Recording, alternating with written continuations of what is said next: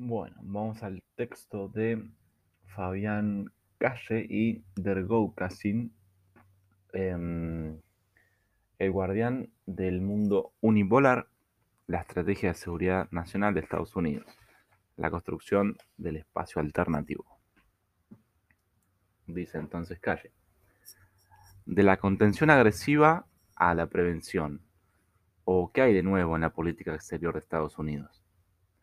De acuerdo a la nueva estrategia de seguridad nacional, la posición hegemónica de los Estados Unidos en el mundo será mantenida mediante dos estrategias. La primera es la de los ataques preventivos, la segunda es la de la disuasión hacia potenciales adversarios.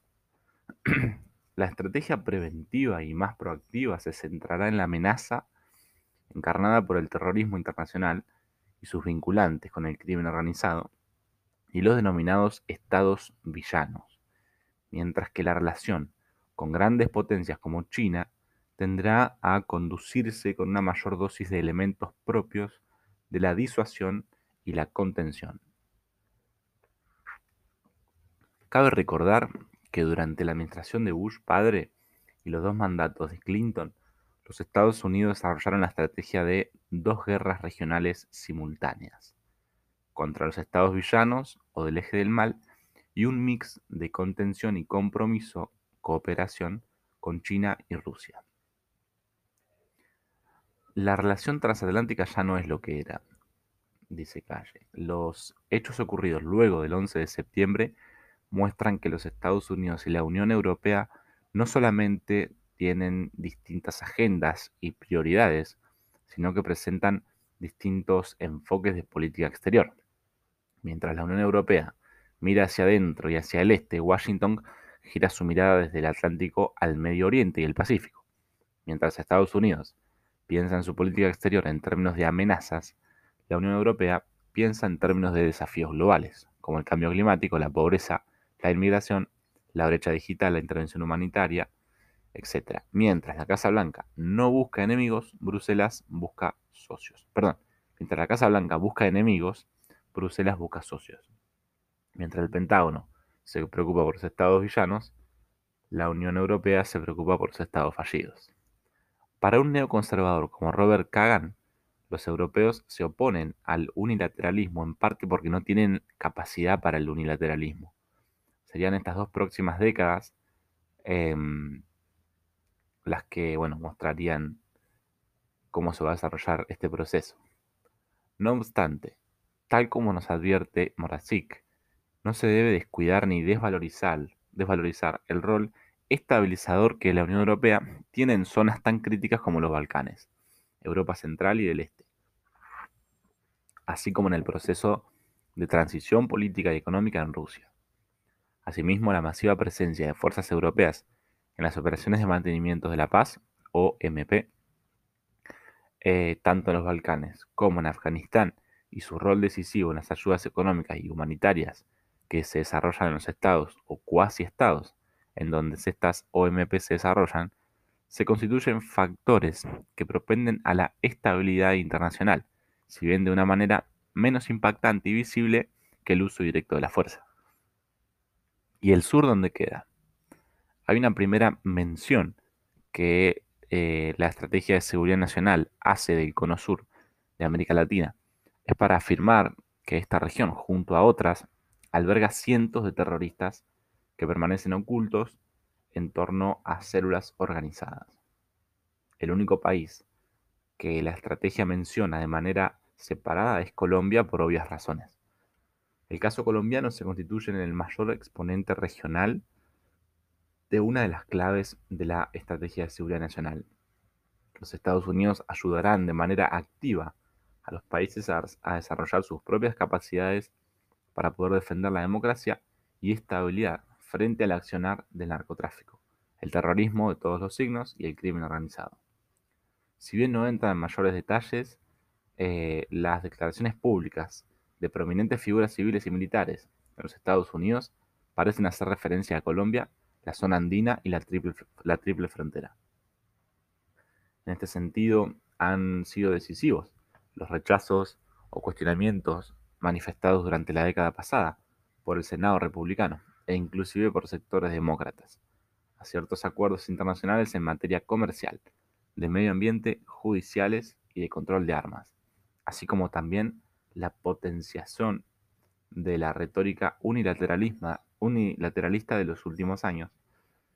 Durante el primer tramo de su gestión, la administración Bush dio pasos decididos hacia el rechazo de acuerdos o tratados internacionales y reforzó ciertas tendencias proteccionistas de la economía de Estados Unidos. ¿Marcan estas decisiones una tendencia estructural por ende el principio del fin del orden liberal? Tal como intentaremos explicar, la respuesta a este interrogante sería no necesariamente. Orden liberal, por un rato más, y sus implicancias estratégicas.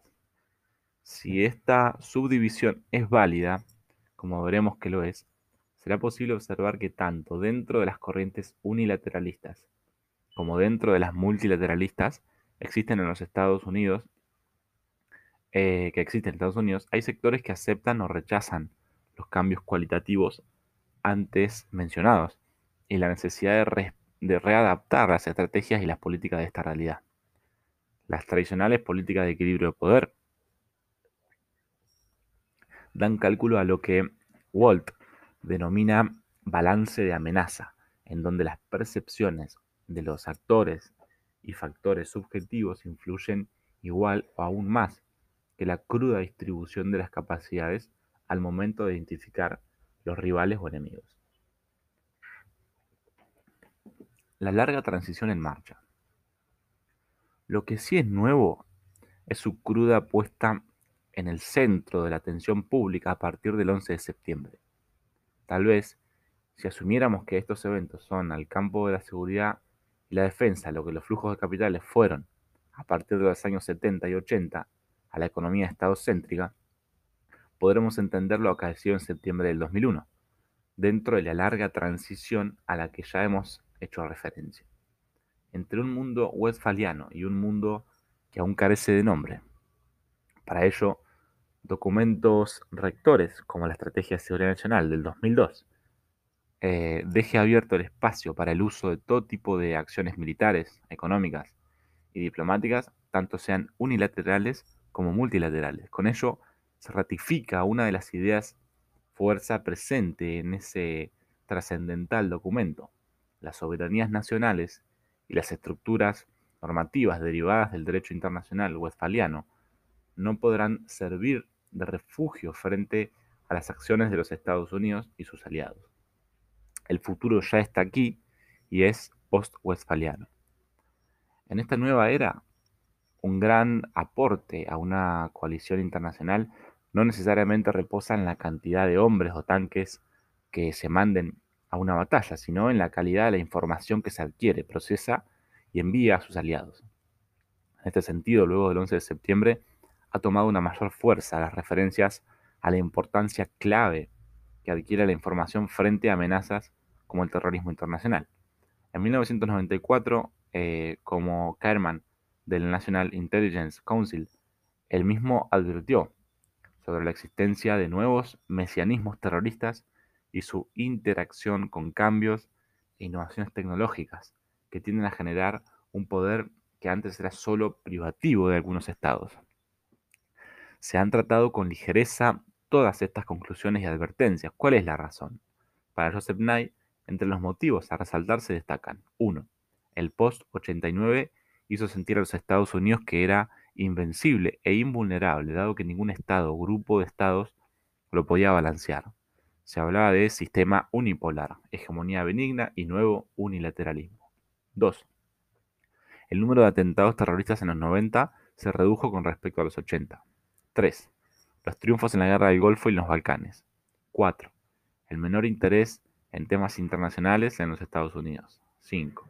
La resistencia a creer que el terrorismo era una amenaza, a pesar del ataque a la WTC en 1993 y en Oklahoma en el 95. 6.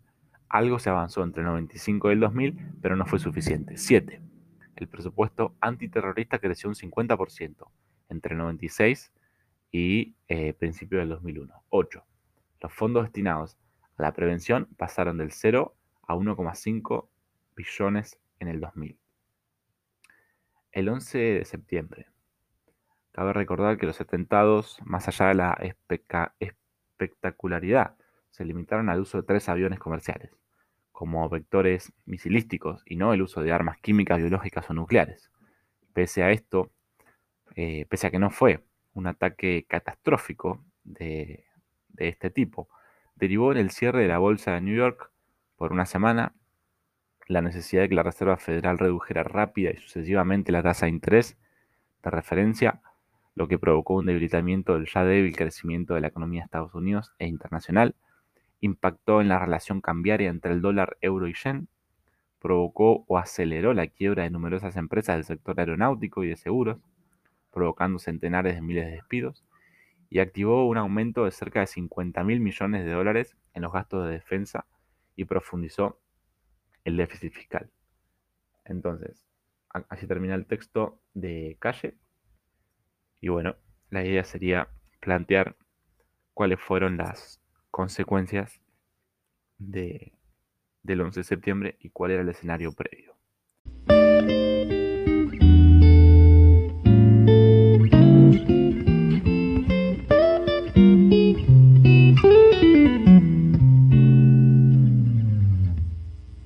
Bueno, ahora van algunas anotaciones en función del tema que yo elegí em, sobre los 90, la política exterior de la posguerra fría.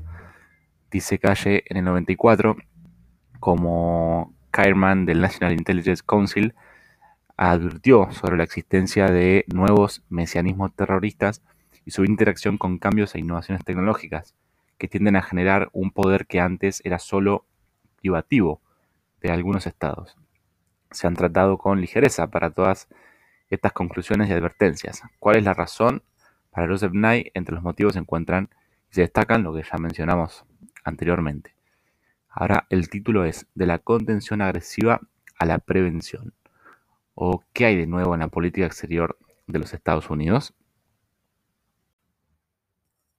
Bueno, dice Calle, de acuerdo a la estrategia de seguridad nacional, la posición hegemónica de los Estados Unidos en el mundo será mantenida mediante dos estrategias. La primera es la de los ataques preventivos, la segunda es la de la disuasión hacia potenciales adversarios. Ambas marcan una nueva dimensión en la política exterior de Washington. Tal como elaboraremos más adelante, la estrategia preventiva y más proactiva se centrará en la amenaza encarnada por el terrorismo internacional y sus vinculantes con el crimen eh, organizado y los denominados estados villanos. Mientras que la relación con grandes potencias como China tendrá a conducirse con mayor dosis de elementos propios de la disuasión y la contención. Como afirma la SN, nuestras capacidades serán lo suficientemente fuertes para disuadir potenciales adversarios de perseguir a una escalada militar eh, con el deseo de sobrepasar o igualar al poder de Estados Unidos. Esta afirmación, por lo más explícita que pueda ser para muchos, reitera el concepto elaborado en, 1992 por un informe reservado del Pentágono, ya que The New York Times hiciera eh, y que el New York Times lo hiciera público. La visión subyacente era la de reconocer y preservar las ventajas que la naciente unipolaridad generaba para la seguridad y prosperidad de los Estados Unidos sus principales aliados. En este sentido, la unipolaridad no era vista como un momento o una transición, sino como un ordenamiento internacional potencialmente eh, con una duración en el, en el largo plazo y sustentado en estrategias implícitas y explícitas de los Estados Unidos y en las limitaciones de los estados aspirantes a la cima del poder mundial. Dicho plan puede ser visto como la antesala de la nueva SN, Estrategia de Seguridad Nacional, así como el informe número 68 del National Council Security, eh, una versión más militarizada y proactiva de la estrategia de la contención desarrollada por Kennan en 1946. Elaborada, elaborada en 1950, en plena guerra de Corea, y a un año del ascenso del poder del comunismo en China y el estallido de la primera bomba atómica soviética. Inauguraba formalmente el periodo bipolar bajo la administración Truman, la SN inauguraba formalmente el periodo unipolar bajo la administración Bush. Si el NSC 68, que es em, National Security Council de 1968, pasó, em, perdón, número 68, pasó a ocupar el centro del escenario estratégico a partir de la guerra contra Corea, esta nueva estrategia de seguridad tuvo como antecedente el terrorismo catastrófico del fatídico 11 de septiembre del 2001. Ya sea en, 1950 como en el 2002, ambos documentos definen los intereses estadounidenses en términos de amenazas. En 1950 la amenaza de la seguridad a la libertad y a la democracia provenía del comunismo, lo cual debía ser contenido. En 2002 la amenaza provendría de las redes del terrorismo internacional y sus diversas relaciones con los estados villanos, dotados de armas no convencionales, así como la estrategia de contención de Kenan sufrió modificaciones a través de la NSC 68, el marco estratégico y conceptual que fue desarrollado, eh, que fue desarrollando los Estados Unidos en la década posterior al fin de la Guerra Fría, fue sustancialmente acelerado y readaptado a partir del 11 de septiembre. Cabe esto, es clave, es decir, igual que, la estrategia de Kenan se ha ido modificando, eh, en la década posterior al fin de la Guerra Fría fue sustancialmente acelerando y readaptándose esta estrategia a partir del 11 de septiembre. Cabe recordar que durante la administración de Bush, padre, y los dos mandatos de Clinton, los Estados Unidos desarrollaron la estrategia de dos guerras regionales simultáneas, entre comillas contra los estados villanos o del eje del mal y un mix de contención y compromiso barra cooperación con China y Rusia. Asimismo, los dos presidentes de la posguerra fría visualizaron la necesidad de preservar y reforzar dentro de lo posible el entramado de regímenes y organizaciones internacionales en materia económica, comercial y de seguridad impulsada por Estados Unidos a partir del fin de la Segunda Guerra Mundial la amenaza ya es de otra naturaleza.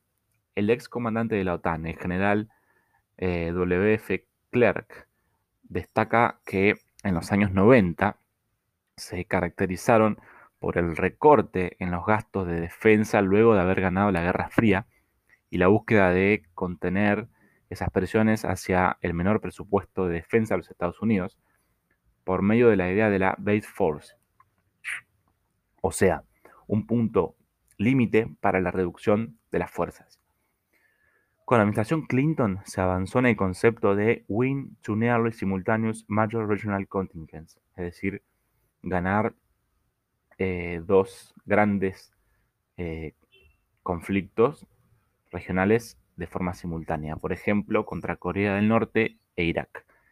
Se acentuó el énfasis en las armas inteligentes y la capacidad de Full Spectrum of Conflicts, desde guerras a operaciones humanitarias y de paz.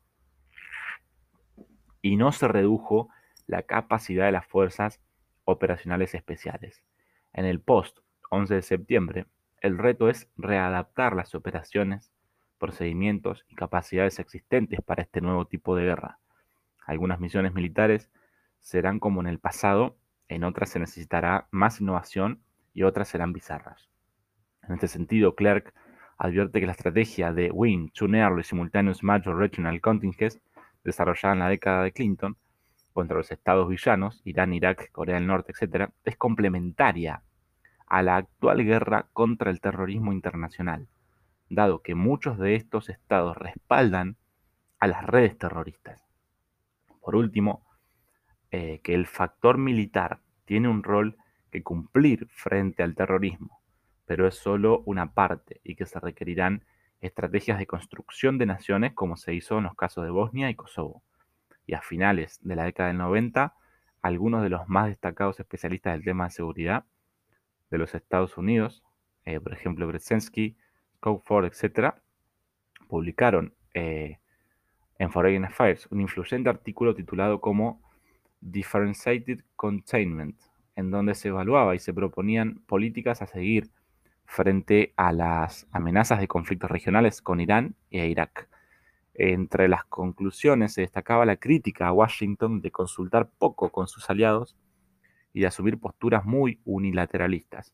La importancia estratégica de reforzar el marco de acción multilateral, eh, el reconocer que Irán es geopolíticamente más relevante que Irak, que la contención a Teherán es un reto más complejo y debe ser asumido a largo plazo, que la contención no es la solución más adecuada frente a las amenazas, como el terrorismo, que se debe impedir que este tipo de países desarrollen armas nucleares, la necesidad de potenciar espacios de consulta y cooperación con Rusia y China, y por último, la conveniencia de desarrollar políticas diferenciadas para cada uno de los estados villanos.